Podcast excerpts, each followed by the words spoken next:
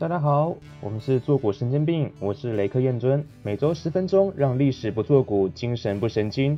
因为疫情缘故，我和央城会暂时分开录制播客，但希望喜欢央城的朋友也能多多支持本集内容哦。本期节目由燕尊策划，欢迎转载，但是翻译必究哦。我们是两个历史爱好者，在这里我们不急着谈政治，而是和你们分享一些读书心得，希望能给观众不一样的视角来看待历史现象。谢谢大家。说到奴隶制度呢，我们就会认为是罪恶跟反人类的。但好在现代已经不买卖黑奴了，所以汤姆叔叔小屋这样的悲剧呢，就不会在现在的美国发生。但即使美国在一八六五年停止奴役黑奴，但不代表这世界就就此告别奴役制度了。什么意思呢？根据国际劳工组织资料显示，目前世界上仍有超过一千万人处于奴役状态，形式包含奴工、性奴与俘虏等等。但您知道除了黑奴之外，还有所谓的白奴吗？其实啊，白奴最早历史呢，从八世纪就已经开始了，就在当时北非的伊斯兰世界展开的贸易，比起黑奴贸易的历史还要久远。当时鄂图曼土耳其帝国占领了北非地区，并纵容境内的巴巴里海盗掠夺欧洲沿海地区居民来作为奴隶使用。我们会非常的意外，就是这些巴巴里海盗又是些什么人呢？所谓的巴巴里海盗，并不是指一个单一民族，而是指奥图曼帝国境内的摩尔人、土耳其人及突厥人组成的海盗。这些海盗呢，会以北非的港口作为主要的根据地，而且他们无一例外都信奉伊斯兰教。为什么特别强调他们都是伊斯兰教徒呢？那是因为奥图曼土耳其人主张不应该抓同样都是属于伊斯兰教徒的人作为奴隶来使用，所以他们都会抓基督徒来当做自己的奴隶来源。而这些奴隶呢，就会变成次等公民，甚至连次等公民的地位都不到。而在鄂图曼土耳其帝国里面，地位最高的人是土耳其人跟阿拉伯人，其次是摩尔人，再其次是西亚人，最下面的呢是犹太人。而其他的白人奴隶呢，在土耳其鄂图曼土耳其帝国里面，都会面临一些悲惨的命运。欧洲白人在当时北非地位非常低，通常不是奴隶就是即将成为奴隶。对鄂图曼人来说，黑奴比白奴更适应炎热潮湿的气候，又特别的顺从，所以普遍更喜爱将黑奴提拔成奴隶中的管理阶层。讽刺的是，尽管鄂图曼人更喜欢黑奴，但白人女奴某种程度上更符合奴隶主们的审美，所以年轻貌美的白人女奴更常被选进苏丹或是其他贵族的后宫里。除了采买奴隶，鄂图曼人还喜欢自己配种培育。他们特别喜欢让身体强壮的黑人奴隶与白人女奴配对，这样生下的奴隶就会显得括号聪明强壮且听话，成为合格的人形工具。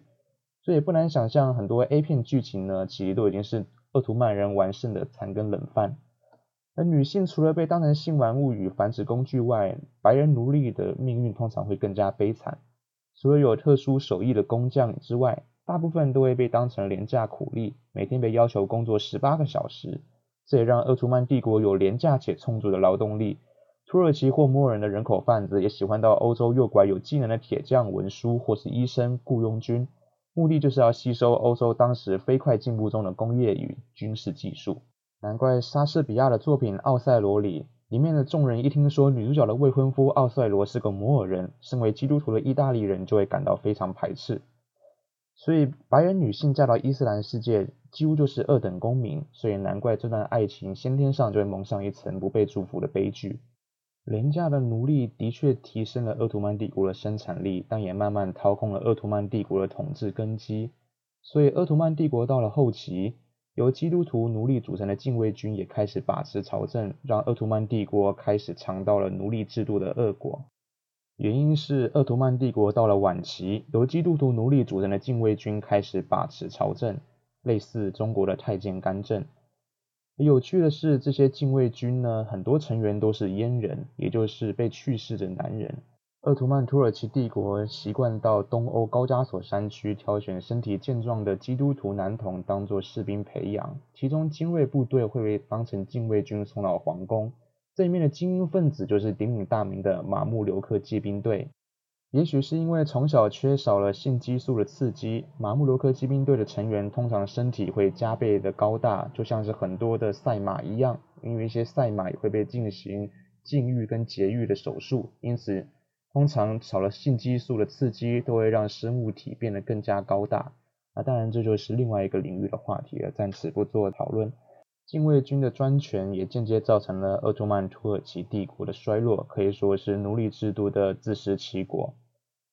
白奴贸易在十六到十八世纪达到最高峰，至于鄂图曼帝国，一直到一次大战之前，到一九零八年，还是有女奴持续被贩卖往鄂图曼帝国的记录在。